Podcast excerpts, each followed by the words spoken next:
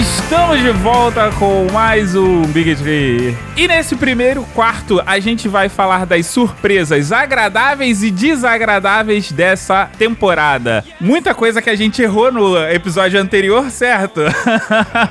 e aqui comigo, Cadu, o que, que a gente vai falar no segundo quarto? No segundo quarto, vamos falar de destaques individuais: 50 pontos do Derrick Rose, o triplo-duplo perfeito do Nikola Jokic pelo Denver e o recorde de 14 bolas de 3 de Clay Thompson. Entre outras coisas.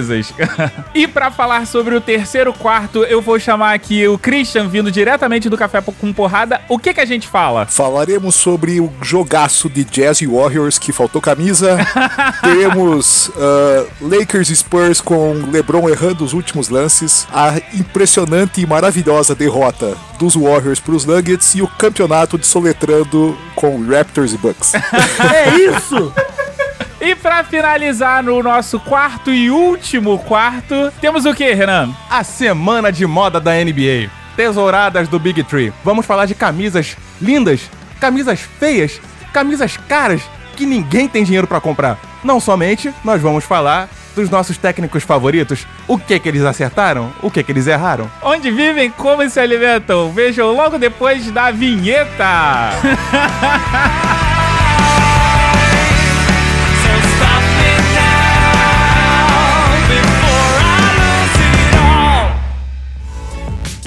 Começa agora.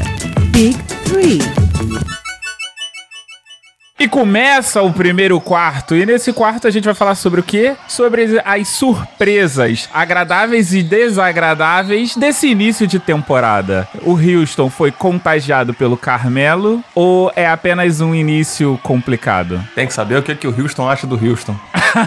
Cara, acho que o Houston perdeu muita gente e não tá conseguindo entrosar esse time aí. E primeiro que botar o Carmelo e o Harden juntos para marcar não é uma, uma decisão muito sábia, né, cara? Abre a porteira! Tanto que eles estão tomando muito ponto, cara, e pô, praticamente defesa zero. E o Houston vai penar para arrumar esse time, cara. Ah, eles eles perderam o Ariza, né, cara? Que era o homem mais importante da defesa deles. Então, acho que isso tá fazendo uma falta muito grande para eles. E é isso aí que você disse, né? Ele não tá conseguindo se entrosar com essas peças novas que ele trouxe e tá tomando pau. Mas vocês não acham também que seja por conta do dessa NBA 2018-2019 totalmente ofensiva? Ah, eu acho que é muito simples ter essa dinâmica no início da temporada, mas lá na frente, quem se classifica para os playoffs é quem defende, minimamente, ainda que nessa NBA com 500 pontos por noite. Mas no caso do Houston especificamente e do Carmelo que a gente mencionou, eu acho que tá tendo um problema na administração dos minutos. Eu acho que o Carmelo tá ficando muito tempo em quadra só pelo crachá dele e não tá justificando essa produtividade ou falta dela. O Carmelo nunca fez sentido estar tá em quadra, né? Ele é cansado, né? Ele já veio com essa proposta de fazer pouco pelo time. então agora vamos falar do Philadelphia 76ers. Philadelphia chegou ou não chegou no limite deles? Parece que chegou. O torcedor tá torcendo pelo contrário, mas parece que chegou. Ele parece muito pouco do time que foi pros playoffs no ano passado. Tá desorganizado, tá faltando uma armação para ele. O Ben Simmons parece que não consegue comandar o jogo e o Joel Embiid faz questão de que a bola passe por ele, o que não necessariamente é a melhor opção em todas as jogadas. Cara, se o Philadelphia chegou ao limite, esse, confie no processo, é o pior processo que existe. E isso corrobora ao processo de merda que eu sempre falei que o Philadelphia tava fazendo.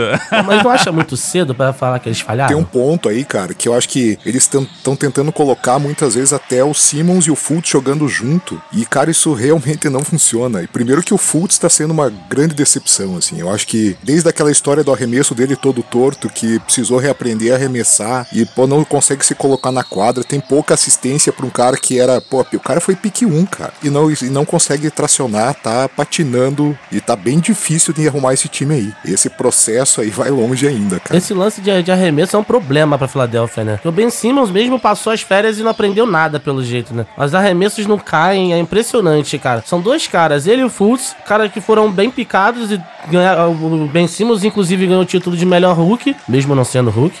E. e ainda assim os caras ainda falham em vários quesitos, entendeu? É complicado, cara. Eu não sei se chegou ao limite, mas eu acho que esse ano não dá pra aspirar muita coisa, não. Eu tenho um pé atrás com essa parada porque eu tô vendo que várias equipes que tinham uma certa defesa deram uma caída drástica essa temporada e eu tava lendo uma matéria, eu não me lembro se foi no Jumper Brasil, que alguns jogadores, inclusive o Gobert, que comentou que as novas regras da NBA têm prejudicado um pouco a defesa. Como que tem prejudicado? Muita defesa que acontecia normalmente nas temporadas passadas estão se tornando faltas de defesa. Isso acaba levando o jogador para o lance livre e ou faz com que o jogador ele defenda menos ou ele tenha mais receio na hora de tentar fazer um bloqueio, tentar fazer uma dobra, alguma coisa do tipo. Eu acho que isso é conversa de quem não consegue se garantir. Tem que defender mesmo. Se você não consegue, o problema é seu. Eu tenho um lance, cara, que todo começo de temporada ele é meio estourado assim. E se você lembrar até ano passado, lembra do Orlando ano passado? Verdade. O Orlando acho que ganhou 10 partidas seguidas assim ano passado, uma coisa absurda. E depois virou o Orlando que a gente já esperava. Esse começo, principalmente, tem a mudança de regra e tem por ser começo de temporada. Os times ainda estão ajustando as defesas, tá todo mundo com um jogador novo, com tática nova, técnico novo. E essa temporada a gente tem que admitir que teve uma mudança drástica nos elencos, né? Muita gente mudou e principalmente os top de cada conferência mudaram bastante. O Philadelphia mesmo, cara, ele perdeu mais do que ganhou, né? Sim. Foi embora uma galera do time e tá fazendo falta, vai fazer falta. Eles não reentregaram o elenco, entendeu? Não botaram mais gente nova, não trouxeram gente nova de impacto, né? E deve estar sentindo uma falta, porque na virada do banco, o time não tem a mesma força que ele tinha na última temporada, né? Eles perderam ele a Zova, que bem ou mal é um bom jogador. O Bellinelli, que era um cara que metia umas bolinhas de três, entendeu? E agora eles não tem ninguém ali. Cara, mas eu tô falando isso por conta de sistemas defensivos que eram fortes. Eles caíram no ranqueamento de defesa. E você tem visto que todos os jogos eles estão passando da casa dos 100. Tudo bem, temporada passada você tinha esse início explosivo, alguns times se destacando. Essa, nessa temporada a gente tem o Nuggets que tá surpreendendo muita gente. O Memphis também é outro que tem surpreendido. E você, no final das contas, tá vendo placares estourados. A temporada passada, as temporadas anteriores, não tinha um placar tão estourado assim. Não, não tinha tanto overtime, o que eu acho legal. Na verdade, eu acho toda essa. esses placares passando de 100 pontos bom, inclusive para atrair novos fãs da NBA. Mas é realmente a galera precisa se, se fazer os ajustes na defesa. É, tem um ponto também que são os 14 segundos, né, cara? Esse é, é um ponto que os times trabalharam bastante para ter as posses de bola mais curtas. E isso você tem visto bastante. Se você olhar a quantidade de posses de bola por jogo, esse ano aumentou bastante. Eu até acho que eu ouvi no podcast do Bola Presa na semana passada, o pessoal tava falando que o Phoenix Suns, aquele que tinha o, o lema de 7 segundos or less, hoje ele seria um dos piores da liga se comparado com, com a quantidade de posse de bola que a gente tem hoje. Então, esse é um ponto que tem feito bastante mudança na quantidade de pontos e principalmente os times ainda estão se ajustando defensivamente para isso. Eu acho que o ataque já foi ajustado mais rapidamente, mas a defesa ainda tem que caminhar bastante. Falando em ajuste, o que, que vocês acham do DeRozan nos Spurs? Eu acho que ele joga no Spurs desde a época do David Robinson. Pra mim, ele tá mostrando aquilo que ele sempre soube, né, cara? Ele joga bem, ele sempre foi um bom jogador, né? Não me impressiona, ainda mais na mão do Popovic, é impossível não jogar, né, cara? É agora, eu fico preocupado é com os playoffs, né? Meu problema daquela, daquele elenco todinho do Toronto é playoff, que eu não sei o que esperar deles, né? Chegar lá na hora, o cara vai e amarela, e aí? Por enquanto, ele só tá mostrando o normal dele, tá? Antes dos playoffs, da temporada regular, é uma delícia. Então tu tá dizendo que se os Spurs amarelarem é por conta do DeRozan? Possível. Eu fiquei com a impressão de que essa troca foi win-win. Ambas as equipes saíram ganhando, porque o DeRozan entrou no time como se jogasse há muito tempo. E o, o Leonard briga pra ser MVP do leste. Ele tem jogado como nunca, cara. E isso administrando os minutos. Você percebe que ele não tá com uma sequência de jogos. Ele está sendo preservado porque tá vindo de lesão. O que fica a pergunta aqui: o desempenho fora do comum dele é porque ele está sendo preservado ou ele está tendo um desempenho fora do comum apesar de estar sendo preservado? Bom, eu sou torcedor do Spurs, né, cara? Então eu, eu sou até suspeito pra falar. Mas uma coisa que a gente pode ver é que muito cabeça de bagre acaba entrando no Spurs e jogando pra caramba. Imagine quando você coloca um DeRozan Um cara que é um All-Star há muito tempo, um cara que joga e, e chama a responsabilidade. E eu acho que ele caiu com uma luva no atual momento do Spurs. Ainda o Spurs sem armador, o pessoal tá todo quebrado, todo machucado lá. E só quanto à questão de amarelar no playoff, cara, eu acho que dessa vez ele tá com o pop, cara.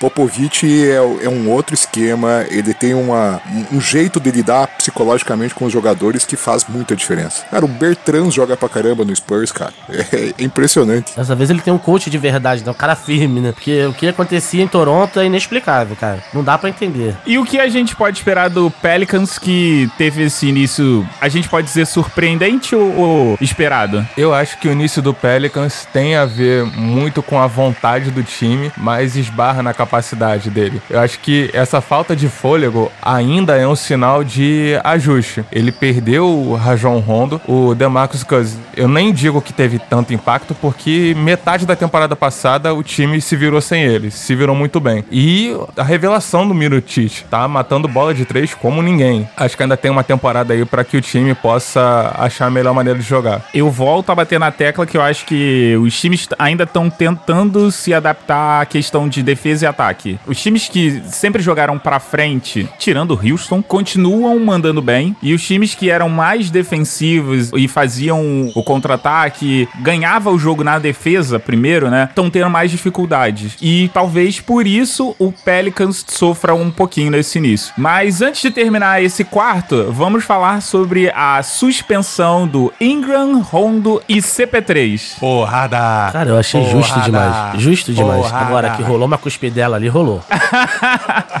Pro ouvinte que não esteja lembrando o incidente, foi o seguinte: Lakers e Houston rolou uma treta e o que que acontece? O Rondo deu uma cusparada na cara do CP3, mas já tava meio que rolando uma treta e aí o Rondo manda essa cusparada. Eu honestamente achei que essa punição foi leve demais. Eu esperava pelo menos aí uns cinco jogos de suspensão pro mais leve, que foi o Ingram, se eu não me engano. É, eu concordo plenamente com você e acho que se o Rondo tivesse no Pelicans, ele tinha tomado uns 10 jogos.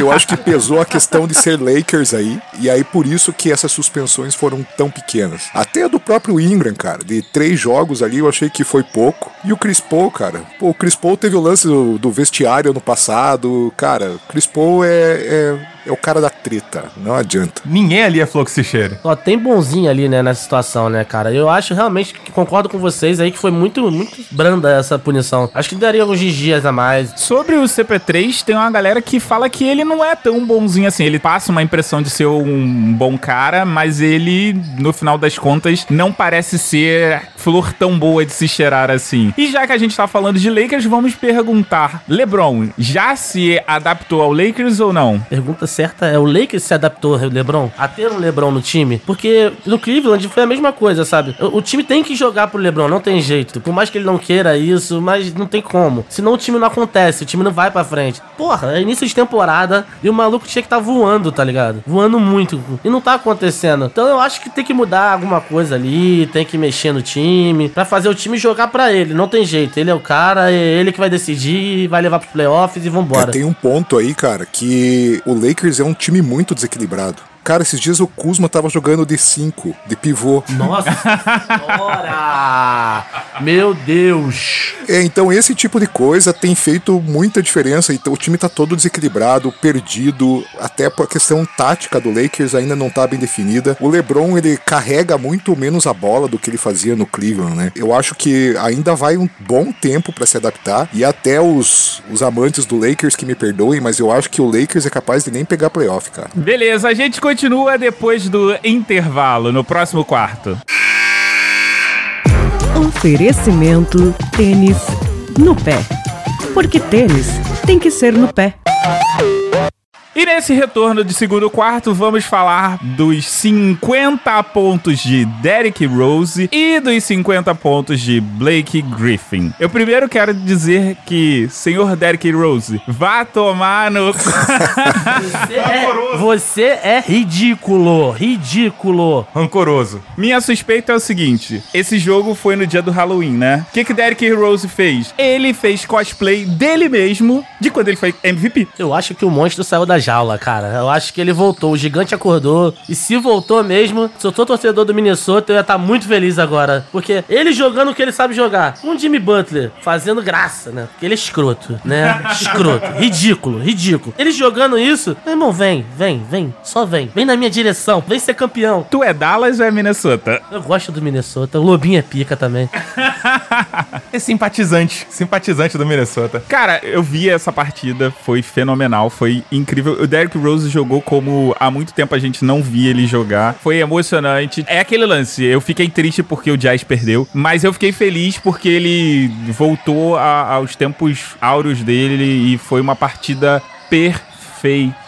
Só de pensar que ano passado ele ameaçou abandonar a carreira, cara. Olha só isso, cara. Que virada absurda, foda. Porra, muito bom, muito bom, cara. Tem outro ponto que foi ver ele emocionado, cara. Quando ele, ele foi MVP no Bulls, cara, ele entrava com a mesma cara e saía com a mesma cara. Não tinha, não tinha diferença de, de, de emoção. O cara era muito frio. E, cara, ele saiu chorando, a galera abraçando ele. Pô, parecia que ele era um rookie que tava fazendo 50 pontos pela primeira vez na vida. E né, no caso dele foi o Kyrie, a high high dele, né? Então, pô, foi bem legal ver tudo isso também. E o que dizer de Blake Griffin, que na verdade tinha feito antes, né? Ah, acho que na mesma semana que foi feito, se eu não me engano. O Blake Griffin fazendo 50 pontos de várias maneiras, inclusive de bola de três, que era uma coisa que se comentava no, no início da carreira dele. Era o cara das enterradas monstruosas e tudo mais, mas que deixava a desejar em outros quesitos do jogo que fariam dele um jogador completo. E ah, nessa partida do Pistons contra os Sixers, ele meter 50 pontos de todas as formas, inclusive bola de três, provando que ele consegue se reinventar depois de um certo tempo e melhorar o arsenal. Acho que isso foi fenomenal. É, o grande problema do Griffin são as contusões, né, cara? Se ele se manter saudável aí, o Detroit tem boas chances de ir pros playoffs. Mas a gente sabe que ele tem um joelhinho de, de vidro. Uma marca do tanto do Griffin quanto do Rose são os joelhos de vidro, né? E isso fez com que ambos os jogadores tivessem que dar uma diminuída no ritmo em que eles jogavam na- nas equipes deles. E podem até ter encurtado, de certa forma, a- a- o período mais glorioso do- da carreira dos dois. É a sina de muita gente na NBA. Eu- me vem à cabeça agora Grant Hill, é, Brandon Roy, jogadores que tinham uma carreira muito vitoriosa, projetada pra eles, mas que não deu certo por conta de lesão. É um, um ônus que você carrega por estar jogando numa liga tão intensa quanto a NBA. Beleza, agora que a gente já falou dos 50 pontos do Rose e do Griffin, o que dizer do triple-double perfeito do Nikola Jokic? Eu tive o prazer de ver o Jokic ao vivo. Eu morei em Denver um período e foi exatamente, exatamente no primeiro no primeiro ano do Jokic, depois que ele era rookie, né? E puxa, ele jogava com aquele pivô que tá no Portland agora. E eles jogavam, eram duas torres ali, parecia o Spurs de antigamente, com as de, guardadas as devidas proporções, é lógico. Mas e nesse jogo especificamente, ele errou um lance livre. O resto foi perfeito. E assim, metendo bola de três, dando assistência pra caramba. O cara foi um monstro, cara. O Jokic com certeza é um cara novo pra caramba e ele vai ser aí um, um All-Star por muito tempo. O pivô é o Nurkic. Isso, exatamente. Jogava Nurkic e Jokic ao mesmo tempo no Denver. Coitado do narrador.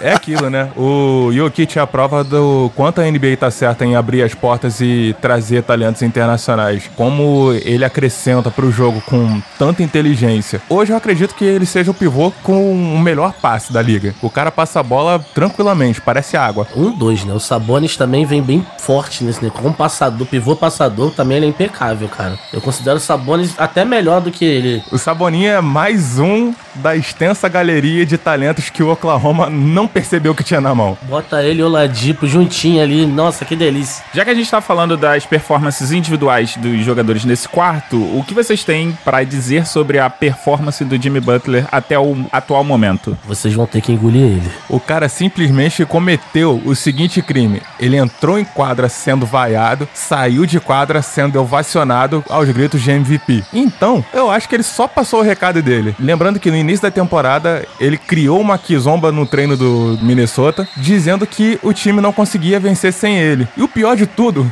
que ele tá provando que tá certo. E é free agent ano que vem, né, cara? Tem essa ainda. Ele não conseguiu ser trocado agora, mas ano que vem ele é free agent. Cara, eu acho que o Minnesota troca ele essa temporada. Inclusive, a questão dos minutos e dos jogos em que ele não tem jogado me passa essa impressão. Não sei se vocês concordam com isso. Se ele continuar jogando o que ele tá jogando, o que ele tá mostrando, não tem por que o Minnesota trocar ele. Eu não vejo ninguém que o Minnesota consiga, assim, tão impactante que nem ele. Olha só, vamos lá. O Minnesota vai perder ele no final da temporada. O Minnesota não consegue ser campeão essa temporada. Então é melhor você ganhar alguma coisa do que, ah, não, para de me olhar desse jeito que ele não vai ser campeão. O Minnesota não vai ser campeão esse ano. Não mesmo. A gente fez várias previsões no último programa e olha o que tá acontecendo. Meu irmão, é acreditar até o final, parceiro. É acreditar até o final. Homem de pouca fé você, Leonardo Mogli.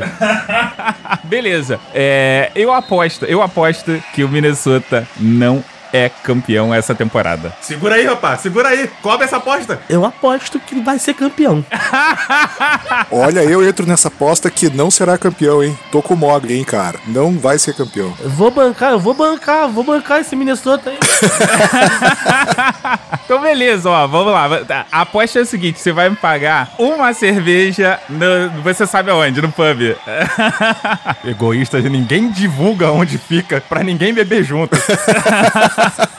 Até o final da temporada a gente divulga esse local. Agora que a gente já tá nesse momento de apostas, e o Javel Magui? Essa aposta inusitada. Porra, eu não apostaria no Javal Magui nunca na minha vida. Você é louco, você é louco. O Javal Magui tá aparecendo nas estatísticas. Acho que ele nunca apareceu nas nas estatísticas fora do programa Shaquille O'Neal. É, cara, mas eu acho que ele tá assim por causa desse desequilíbrio do Lakers que a gente comentou. E a hora que, a- que esse time ficar redondinho, agora com o Tyson Chandler indo pra lá, inclusive, vamos, vamos ver o que vai acontecer, cara. Porque eu acho que ele vai perder espaço e porque ele, ele tá simplesmente é, aparecendo em estatística pra caramba, fazendo ponto pra caramba, mas o Lakers tá perdendo. Então eu acho que logo essa, essa sombra do Javel Magui vai desaparecer. Se ele desaparecer, o time começa a ganhar, quer valer quanto? aí, aí, ó, até concordo com você. Só trazendo aqui a informação. No mês de outubro, o Javal Magui foi o jogador que mais deu toco na liga. Honestamente, cara, eu acho que o Chandler não vai acrescentar tanto, ele não deve jogar muitos minutos, ele tá mais pra ser tutor é, ou pra ser banco ali do que pra de fato jogar pra. Ah, Cadu, tu acha que o. o- o- No lugar do Javal Magui, fácil. Fácil, fácil. Temos um louco. É, e evita que o Kuzma jogue de pivô, né, cara? Também tem isso. De repente, o Lakers percebeu essa fragilidade e foi lá no Suns e falou assim: pô, faz um, um buyout aí pra ele, porque a gente tá de olho. Porque também, né, todo mundo tá de olho. Falar nisso, todo mundo tá de olho em assinar com o Lakers. O que dizer sobre J.A. e Kyle Cover, que estão querendo sair de Cleveland? O Cover a gente já sabe que ele quer ir pro Lakers. Porque parece que ele já tem um acordo pré-assinado, alguma coisa do tipo assim. Quando o LeBron achou que se livrou desse câncer chamado J.R. Smith, ele vem atrás do amiguinho, entendeu? Vem, vem, vem pro brother. Vai trazer a patotinha dele de novo. Vai ser aquela mesma coisa. Se eu fosse o Lakers, eu não pegava J.R. Smith. Deixa esse merda lá, cara. Lá, vai, fica em Cleveland. Não, eu acho que vai pro Minnesota, cara. J.R. Smith vai pro Minnesota, você vai ver. Não, não, não, não, não, não. Ameaçando o título do Minnesota. Porra, aí, aí não tem como ganhar. Aí, aí eu desfaço a aposta. Pra quem não conhece a turma da Mônica, tem a turma do Lebron. Desde a época do Cleveland ele faz isso. Ele sai de um lugar e carrega uma galera com ele. Eu, honestamente, acho que dessa vez no Lakers, não. Eu acho que o Lakers tem um front office mais, mais bem armado e não vai deixar essa farra acontecer. Mas é, eu só tô falando do principal jogador da liga no momento. Então eu não, não, não cogito ser impossível. Assim, eu não tenho problema nenhum com o Corver. Pra mim, ele é ok. Aquele cara que vai ser banco, se ele entrar e chutar as bolas de três, que ele só recebe pra isso, beleza. Agora, J.R. Smith não dá, cara. Não dá. Agora, eu acho que o, o Corver cairia bem no Philadelphia, hein, cara. Philadelphia não tem nada de arremesso de três e o Corver poderia entrar, entrar ali do- como, como sexto, sétimo homem e, e fazer, uma, fazer umas bolinhas de três pra eles. E antes de terminar esse quarto, vamos falar sobre as 14 bolas de 3 de Clay Thompson, gerando um novo recorde na NBA. É, é inevitável, cara. Pelo time do Golden State ainda demorou, porque o time só faz isso. Faz isso. Ele criou um, um jeito de jogar que só faz isso. É bola de três até dizer chega, até não dá mais. Aí vai ponto pra caramba, só que demorou, né? Ele pegou um dia inspirado dele, agora também fica cinco jogos sumido na quadra, só correndo pro lado e pro outro e beleza. Pô, mas em 21 minutos, né, cara? Ele fez os, as 14 bolas de 3 em 21 minutos. O cara passou o carro. Foi, eh, se eu não me engano, foi antes do intervalo isso, e depois ele meio que deu uma. Deu uma sumida, mas não tanto assim. Segurar esse time vai ser difícil, cara. Olha, eu. Calma, vem aí o eu Minnesota. Minnesota, Minnesota, Eu, vem aí. Minnesota com J.R. Smith, porra, imagina. É Andrew Wiggins, Carl Anthony, Jimmy Butler, só acredito. Depois dessa, cara, vamos chamar o intervalo aí e a gente volta pro próximo quarto. Oferecimento Complain Box. Sabe quando você quer apenas reclamar e as pessoas ficam apresentando soluções para os seus problemas? Apresentamos a Complain Box. Uma caixa para você que só quer reclamar da vida. Todo mês te mandamos vários produtos que você certamente não vai gostar, só para que você tenha o prazer de ficar reclamando. E não é só isso. Você já começa a reclamar na hora do cadastramento ao responder nossas 145 perguntas. Não perca esta oportunidade!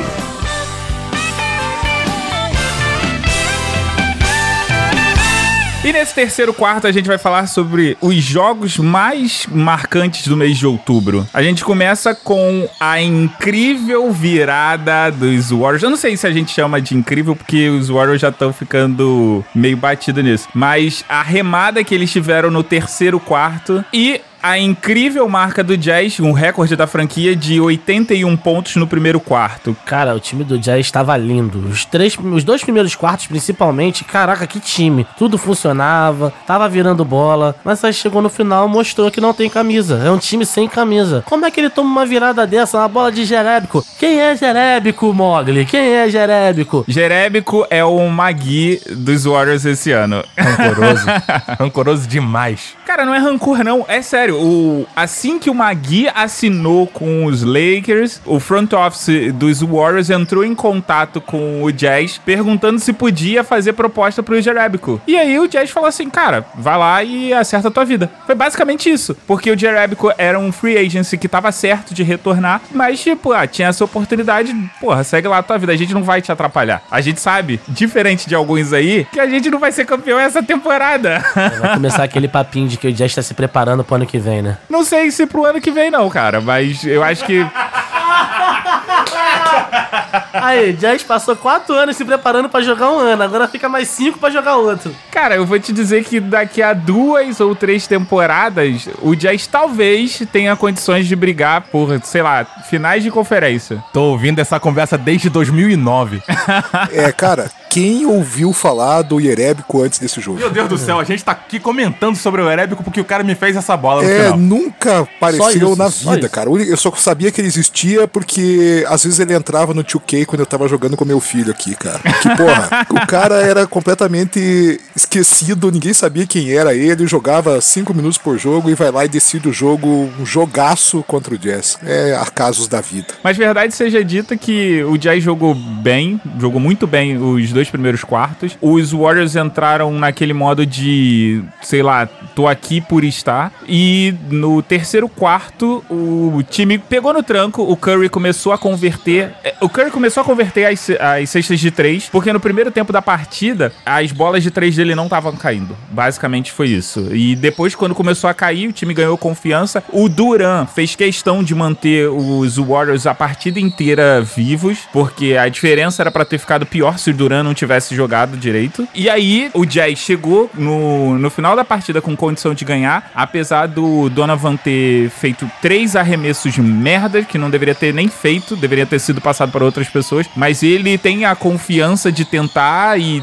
tem a credibilidade da galera do time de continuar tentando, apesar de fazer besteira. E acabou que a gente perdeu por conta disso. Eu acho que ainda falta muita maturidade pro Donovan Mitchell, né? Muita, muita maturidade. É ele entender que ele, como jogador de armação, Tem momentos que ele tem que armar a jogada, não é tentar decidir. No último quarto, ou no penúltimo quarto, teve mais dois, dois, três lances, que era pra ele armar, segurar a bola, rodar o tempo. E ele quis decidir rapidamente e fez cagada. E aí matou o time, entendeu? Agora, é, o John Eagles jogou pra caralho esse jogo, marcou, só faltou fazer chover. Falta, eu acho que, maturidade pro time como um todo, pra conseguir acender um pouco mais, ir um pouco mais longe nos playoffs e coisas assim. Você falando acabou que me lembrou que o terceiro quarto foi o, o, o oposto. O, os Warriors acordaram pra partida e o Jazz errou muita cesta. Inclusive insistiu por muito tempo na cesta de três que tava caindo e depois parou de cair. E tinha que ter mudado de estratégia. Pelo lado do Warriors, a gente viu a tônica do, do time que hoje lidera a NBA em assistências. Tem um dos jogadores que mais cria assistências, que ironicamente é o Draymond Green. Não é ninguém da armação, é uma característica dele ser um passador de bola também. Mas o Golden State, ele tem o melhor dos dois mundos. Ele tem esse jogo coletivo, mas ao mesmo tempo ele pode sentar e assistir um jogador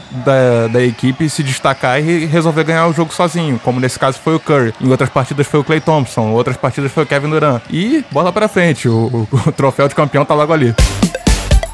Agora a gente vai falar sobre Lakers e Spurs. Um jogo que chegou aí pro overtime com uma das bolas mais fenomenais para esse overtime, que é aquele sangue frio que só LeBron tem, de tá faltando menos de 15 segundos e o cara vai caminhando pro outro lado da quadra, bate bola, dá uma corridinha, dá aquele passo para trás e mete a cesta de três. Com, sei lá, dois passos de distância da linha de três. Cara, ele tá se especializando nesse tipo de bola, né? Nos últimos playoffs, ele meteu umas duas ou três bolas desse mesmo modelo, assim, sabe? Muito distante, a bola no, no, no ET Builder, e o cara vai faz, fazer simples. Tá? Parece simples. Na mão dele o negócio parece normal. Um monte de gente tem medo, treme, tem gente que corre na direção oposta.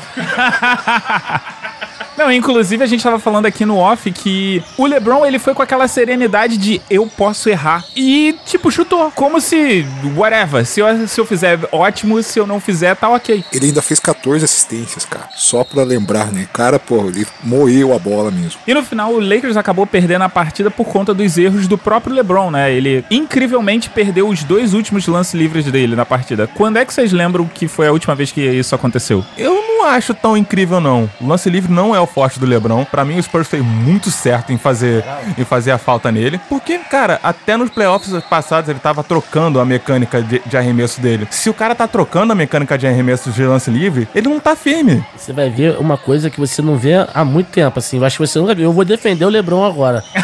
cara, ele nunca foi de errar dois lances livres nem fudendo. Não, não faz essa cara de negando, não. Não adianta, entendeu? Você, você... Tá, você tá tirando isso do, da tua cabeça. Da tua cabeça. Assiste o jogo aí, rapaz. então tá, tá aqui o desafio. O Renan vai ter que achar uma outra partida em que LeBron perdeu dois lances livres. Não te mete não, rapaz. Aqui a discussão tá papo reto. Não tem, você não tem que acrescentar em nada. Tem o outro lado, né, cara? O lado que venceu a partida. DeRozan foi muito bem na partida também. A gente contou com os erros do LeBron, mas o LeBron fez mais de 30 pontos. Kuzma fez mais de 30 pontos. E mesmo assim, o Spurs conseguiu vencer. O Spurs é uma, é uma incógnita desgraçada nessa temporada, mas eu acho que vai pegar a oitava vaga ali porque o Lakers não vai. Mais do que isso que você falou, eu achei que o Aldridge teve uma performance boa nessa partida. Ele vem, durante essa temporada, mostrando uma elevação do jogo dele. Eu não sei se é por conta do, do DeRozan que chegou e tá fazendo o time todo jogar, e aí isso faz com que a produtividade dele suba, mas ele tem aparecido bem e foi um dos fatores fundamentais para essa partida do, dos Warriors. Inclusive ele que deu assistência pro Pat Mills fazer o, a sexta Sim, da vitória. Muito bem. O, o, o Aldridge, cara, ele tá sendo mais constante essa temporada. Isso que tá dando essa, até essas vitórias até inesperadas do, do Spurs no começo da temporada. Quer dizer que ele e o Popovich chegaram no meio termo? Acho que estão jantando juntos já mais vezes. e o que dizer da partida sem os craques de Toronto Raptors e Milwaukee Bucks? Sem graça, né, cara? Todo mundo queria ver o Kawhi de Antetokounmpo jogando. jogando. Ah, nome difícil, pô, esses gregos. Só letra. Vale de uma cerveja. Antetokounmpo. Isso Deixa eu soletrar, seu idiota. nervoso, nervoso. Você não parece que não viu soletrando, você. Nunca viu soletrando. Primeiro você repete a palavra, depois começa a soletrar, ô bobão.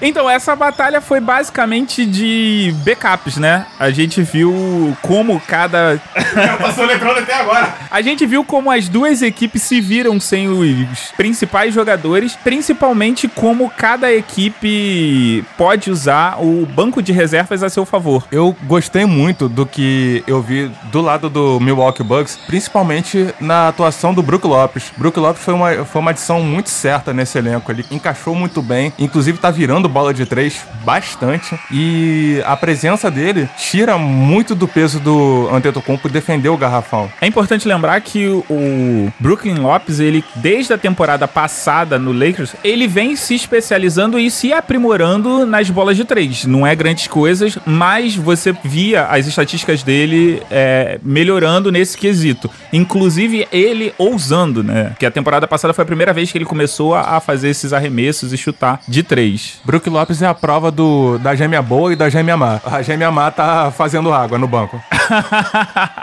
E pra gente terminar esse quarto, a gente vai falar sobre o jogo Warriors e Nuggets, que foi a primeira derrota dos Warriors. O que dizer sobre essa partida? Ver o Golden State perdendo é sempre bom, né? Nossa, cara. E do jeito que foi, foi melhor ainda. É, é, eu prefiro que o, o Brasil perca da Argentina do que o Warriors ganhe de alguém, cara. Cara, eu queria realmente entender por que esse- essa sensação anti-Warriors aí. Cara, eu tenho uma explicação. A primeira é que o Warriors fodeu com a pelada, cara. Acabou. Você vai jogar basquete na rua hoje, você vai jogar qualquer coisa, nego passa do meio da quadra e arremessa. E você tem que correr pro rebote. Então, todo mundo acha que é o Clay Thompson e o Stephen Curry. Ah, cara, eu aí eu comecei a pegar raiva dos caras. Cara, é, é- é o ódio que eu tenho, né? É do Golden State e do OKC. Porque todo mundo acha que é o Westbrook, que vai correr, se meter no meio de 300 pessoas e fazer uma enterrada maravilhosa. E a outra metade da galera que acha que vai mandar bola de três em qualquer canto. Aí tem que odiar mesmo. Esse time não tem que ser exemplo, entendeu?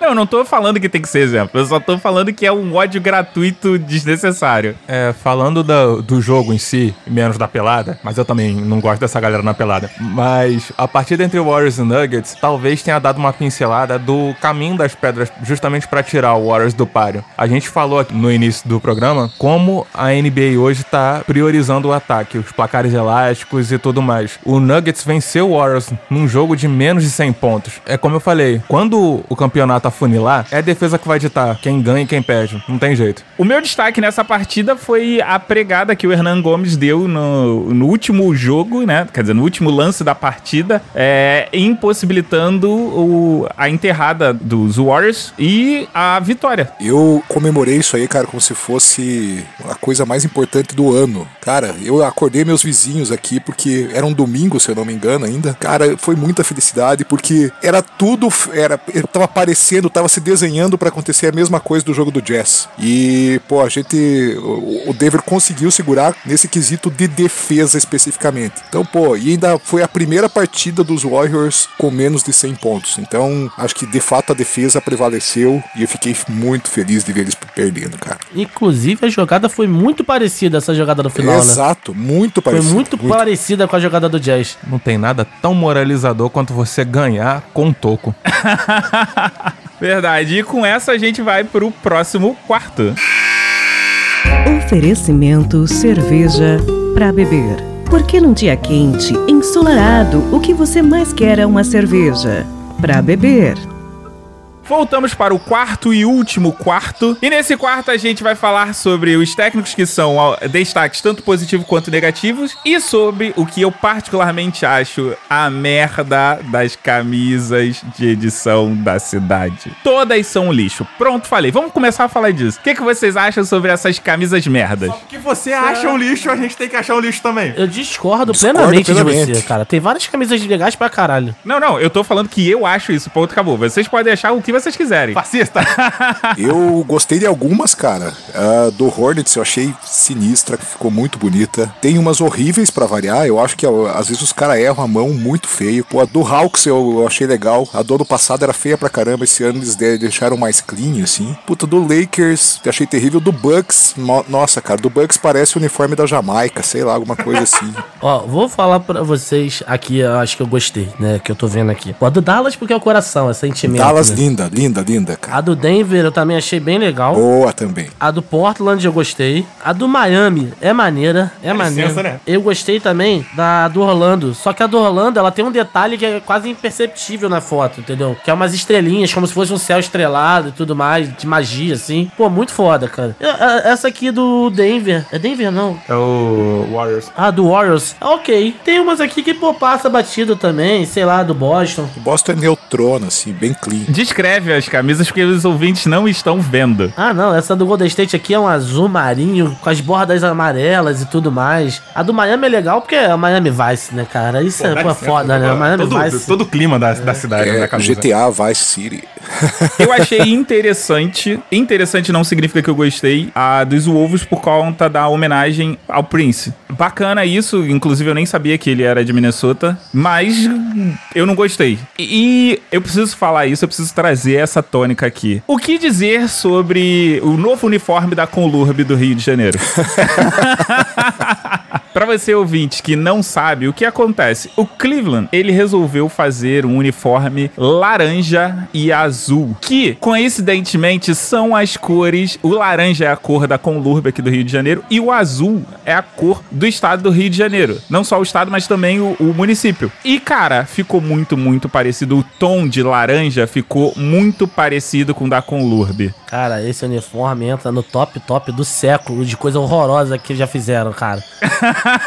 É aquilo, tem um detalhezinho do uniforme que deveria ser uma onda. Palmas pra quem consegue ver a onda no uniforme, que é uma homenagem à região dos Grandes Lagos, ali de Ohio. Parece mais um raio do que um lago. Parece de verdade. Isso aqui era pra ser uma onda? Era pra ser uma onda. Puta merda! O meu uniforme favorito, por razões óbvias, é o do Miami. É o time pro que eu torço, eu adorei, achei lindo. Clubista pra caramba. É uma reedição da camisa do ano passado. Basicamente era branca, agora é preta. E um que eu gostei pela ousadia, que não tem nada a ver com a franquia, que tem um uniforme mais basicão, é o uniforme do Oklahoma. Deu uma es- estilizada ali no, nas letras. O esquema do azul também é legal. O motivo é uma homenagem à população indígena. Oklahoma tem essa identificação indígena. Pra vocês que criticam brasileiro que só lembra do índio no carnaval, o americano lembra do índio na hora de fazer camisa. Aí, dá no mesmo. O americano lembra do índio na hora de vender produtos. Ponto. Mas então, agora que a gente já falou, já expôs aqui todos os nossos rancores, os nossos amores por essas camisas que, no meu ponto de vista, continuam sendo horrorosas. O que dizer da demissão do Tai Lu? Demorou bastante, hein? Eu achei que viria bem antes, mas bem antes. Não era nem pra ter começado a temporada, é verdade seria dita. Essa é a verdade. Eles podiam ter se poupado esse mico. Pô, já, já sabia que o LeBron ia embora, já, cara, demitiu o LeBron, já aproveita, manda J.R. Smith, Tyron Lu, todo mundo embora ao mesmo tempo. Pra que começar a temporada? Aí o time tá aí nessa draga desgraçada e vai continuar assim, porque agora nem- nenhum salvador da pátria vai arrumar essa desgraça. Calma que o Love tá voltando de lesão e vai fazer esse time jogar como nunca. Jogar como nunca e perder como sempre. Exato. Eu achei bacana, pelo menos no contexto da saída do Tailu, muitos jogadores se manifestando a favor dele, agradecendo pelo tempo, porque o Tailu é aquele tipo de técnico que, que ele é o boleiro, ele sabe falar com o jogador. Tem técnico que é técnico de, de carteirinha, nunca teve experiência de dentro da quadra. E nesse mesmo clima, será que o Luke Walton e o Tom Thibodeau chegam até o final da temporada? Cara, eu acho que sim. Essa temporada, pelo menos, ele se mantém, entendeu? Cara, o Luke Walton já foi chamado pelo Magic pra ter uma conversa, porque, porque perder não é a cultura do Lakers. Ah, depois de duas temporadas pífias, o cara vem falar que não é cultura do Lakers, tá de sacanagem, né?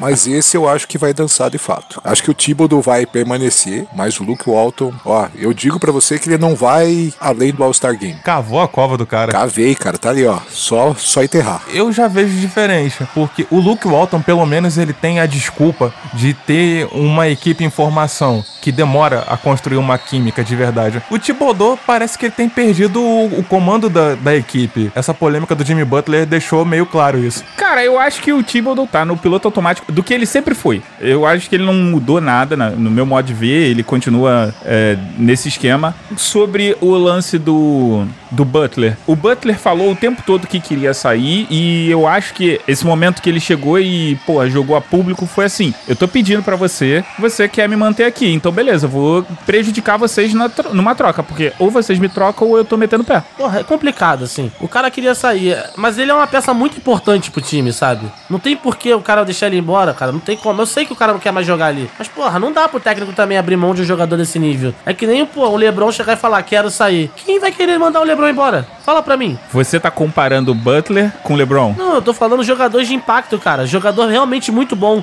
que fazem a diferença dentro de quadra. Eu acho que o exemplo disso é o Kawhi, cara, com o Spurs. É, Foi uma situação parecida até. Só que o Kawhi não estava entrando em quadra. Mas ele também praticamente não declarou, porque até o Kawhi não fala, mas era claro que ele não queria ficar no Spurs. Mas como eu falei no, num dos quartos anteriores, o Butler, ele não vai renovar. E aí o que, que vai acontecer? O Minnesota vai perder ele de graça. Ele pode não perder de graça. Ele vai optar por perder de graça? Eu acho que esse ponto, cara, o, o Butler tá, tá jogando pra ser trocado, inclusive. Acho que até essa temporada aí, tudo que ele tá fazendo é pra tentar ser trocado ou pra garantir um bom contrato da free agency do ano que vem. Concordo perfeitamente. E quanto ao Luke Walton, eu acho também que ele não, não leva muito tempo, não. Não sei se antes do, do All-Star, mas até o final da temporada ele roda. Já que a gente tá em técnico aqui, é, quais são os desafios do Brett Brown, Quinn Snyder e Brad Stevens? A gente percebe que são três equipes, respectivamente, Sixers, Jazz e Celtics, que tinham uma expectativa muito grande no início da temporada e digamos que eles corresponderam metade dessa expectativa, se tanto. É, eu acho que o grande desafio do baseball com o Sixers é fazer o time voltar a jogar, cara. O time tá muito abaixo da média. Comparação ao Jazz, o próprio Boston, ele tá muito abaixo, assim, ele tá com uma... é, Esperava-se muito nesse início de temporada e eles estão muito abaixo do que se esperava. O Boston e o, o Jazz, eu acho que é só questão de tempo pra encaixar o time, o time começar a funcionar de novo, entendeu? Tudo certinho. Eu concordo, cara. Acho que Jazz e Celtics tem, uma, tem um futuro mais promissor, cara. O, o, o Sixers tem um problemão. Esse sim, se não, não, não chegar nenhum jogador diferente eles, e não acharem essa rotação adequada, lógico que vão pro playoff, porque o leste, né, convenhamos, mas eu acho que não vão muito longe, não. O Quinn Snyder me surpreendeu até então, muito pelo próprio jogo do Jazz contra o Warriors que a gente comentou, pela falta de decisão em momentos cruciais. O Rick Rubio e o Donovan Mitchell empurrando a bola um pro outro. Ninguém queria pegar essa bola pra carregar e fazer uma jogada. Isso porque vinham de um pedido de tempo. Afinal de contas, o que, é que eles falaram nesse pedido de tempo? Por que, que não conseguiram colocar em quadra? Não, calma aí. O Donovan Mitchell estava empurrando a bola, muito pelo contrário, cara. O Donovan Mitchell pega a bola e parte pra cima. Eu que acompanho o Jazz há um tempo, penso o seguinte: ele tá dando tempo de quadra, ele tá dando bagagem pros jogadores, tá de- deixando o jogador errar no momento que pode errar. Agora, nesse início de temporada. E ele dá um expor bonito na galera, porque você vê a mudança de postura do, do time no- na partida seguinte. Agora, quanto ao Brad Stevens no Celtics, eu acho que ele tem um problema de o time se habituou a jogar sem o Hayward. E aí, com a volta do Hayward, o time, na verdade, o time se acostumou a jogar sem o Hayward e depois se acostumou a jogar sem o Irving. E aí eles voltaram e o time tá com outro entrosamento, inclusive tem um jogador do Celtics que agora eu não me lembro o nome dele, que tá doido pra sair, não quer continuar. É, o Terry Rozier não, não tá feliz com os minutos de, de quadra dele e Isso era, pre- isso era previsível. Pelo tanto que ele produziu na última temporada com a saída do Kyrie, o Kyrie volta. Ele não quer ficar no banco. O moleque é jovem, quer botar o jogo dele pra fora. Mas ele acha que ele é melhor do que o Irving? Não é achar que é melhor, mas o cara ficou insatisfeito, porque ele produziu muito. E aí agora ele é banco, e não só banco, cara. Quando o Hayward tá em quadra também, ele joga menos ainda, sabe? É, Tem um cara depois do Kyrie pra armar a jogada, pra carregar a bola, que não é ele. Então ele entra só, tipo, na terceira rotação de banco. Cara, eu acho que o time ainda vai se acertar. Esse, esse começo aí é, é fruto do- da não correta utilização da rotação ainda. Mas ao, ao longo dos próximos meses aí eu tenho certeza que vai chegar, vai pegar playoff e,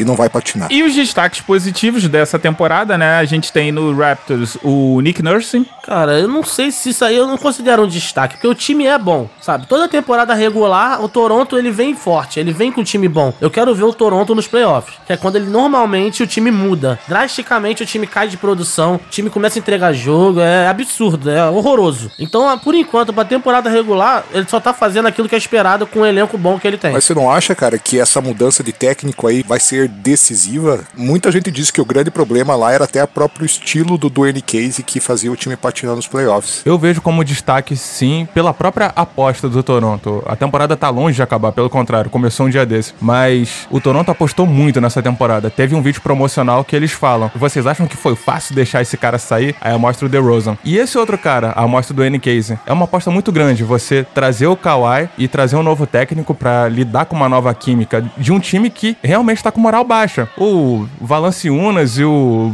Ibaka, que ficaram devendo, estão voando agora. Então eu acho que muito disso é mérito do que o Nurse conseguiu. E o que dizer do Budenholzer, do Bucks? É o cara que fez do Atlanta algumas temporadas atrás o Spurs do Leste. Ele é um bom técnico. Eu acho que o que se esgotou em Atlanta foi o material humano. Ele vai pro Bucks, encontra um novo elenco e consegue fazer o trabalho dele numa boa, pelo menos até agora. Pô, eu acho que esse sim acertou, tá acertando muito na rotação, tá dando os minutos certos para as estrelas e tá gerando bem o banco. Agora com a volta do Tom Maker, inclusive, pode até parecer estranho, mas o Tom Maker tem ajudado, principalmente na parte defensiva, o, o, o Giannis. Acho que a, a rotação tem sido diferencial. E para fechar, vamos falar aqui do David Jogger, do Kings. Tá aí uma grande surpresa, né, cara? Que no início da temporada a projeção que a gente tinha pra esse time era, pô, tristeza. O time ia vir pra tomar surra de todo mundo e o time tá aí entre os oito primeiros, cara. Pra mim, uma surpresa, uma grata surpresa. Ele tá fazendo um time que não tem muitos, não tem estrelas, na verdade. Fazer o time jogar bem e fazer jogos bons contra times com um elenco bem forte. Exatamente. Seria o Kings o Spurs versão 2.0? Seria o Memphis versão 2.0. O, tra é o trabalho que o. Basicamente o trabalho que o Roger fez no Memphis lá atrás, na época do Marc Gasol, com o Zach Randolph e tudo mais. Era um elenco sem brilho nenhum e o cara foi fazendo pouco a pouco um trabalho muito bom. Pena que não, não se traduziu em título. Mas o Kings nunca teve uma mentalidade de vamos desenvolver um trabalho a médio e longo prazo. Parece que a partir de agora eles conseguiram entrar nos eixos. É, eu acho que foi mais sorte que juízo. A gente tem que lembrar que o General Manager lá é o Vlad Divac, né, cara? Que a gente sabe a quantidade de besteira que ele fez nos últimos anos. E a minha expectativa no Kings antes de começar a temporada, cara, para mim ele ia ser o Paraná Clube do Oeste. e tá me surpreendendo muito e jogando bem, jogando simples, é, não tem nenhum grande esquema tático e tal, mas pô, tá indo muito bem, cara. Honestamente, eu acho que a galera do de Sacramento, ele faz o seguinte, tem uma roleta com o que eu devo fazer agora. E nego, antes de tomar qualquer decisão, dá um peteleco, a roleta gira, gira, gira, aí cai numa coisa e fala assim, vamos demitir esse jogador. Pronto. É isso que eles decidem fazer. mas chegamos ao final do quarto e antes da gente terminar, a gente precisa fazer com que a galera encontre a gente nas redes sociais. Renan, aonde que a galera encontra a gente no Twitter? Arroba BigTreeBR. Arroba BIG3BR. Cadu, aonde que a galera encontra a gente no Instagram? Arroba Big Tree. Arroba BigTreeBR. e Christian, aonde que a galera pode entrar e acessar esse podcast? Você pode acessar em podbigtree.com.br. E com essa a gente termina o quarto quarto. Abraço, galera. Até daqui a um mês. Edição Jungle Boy.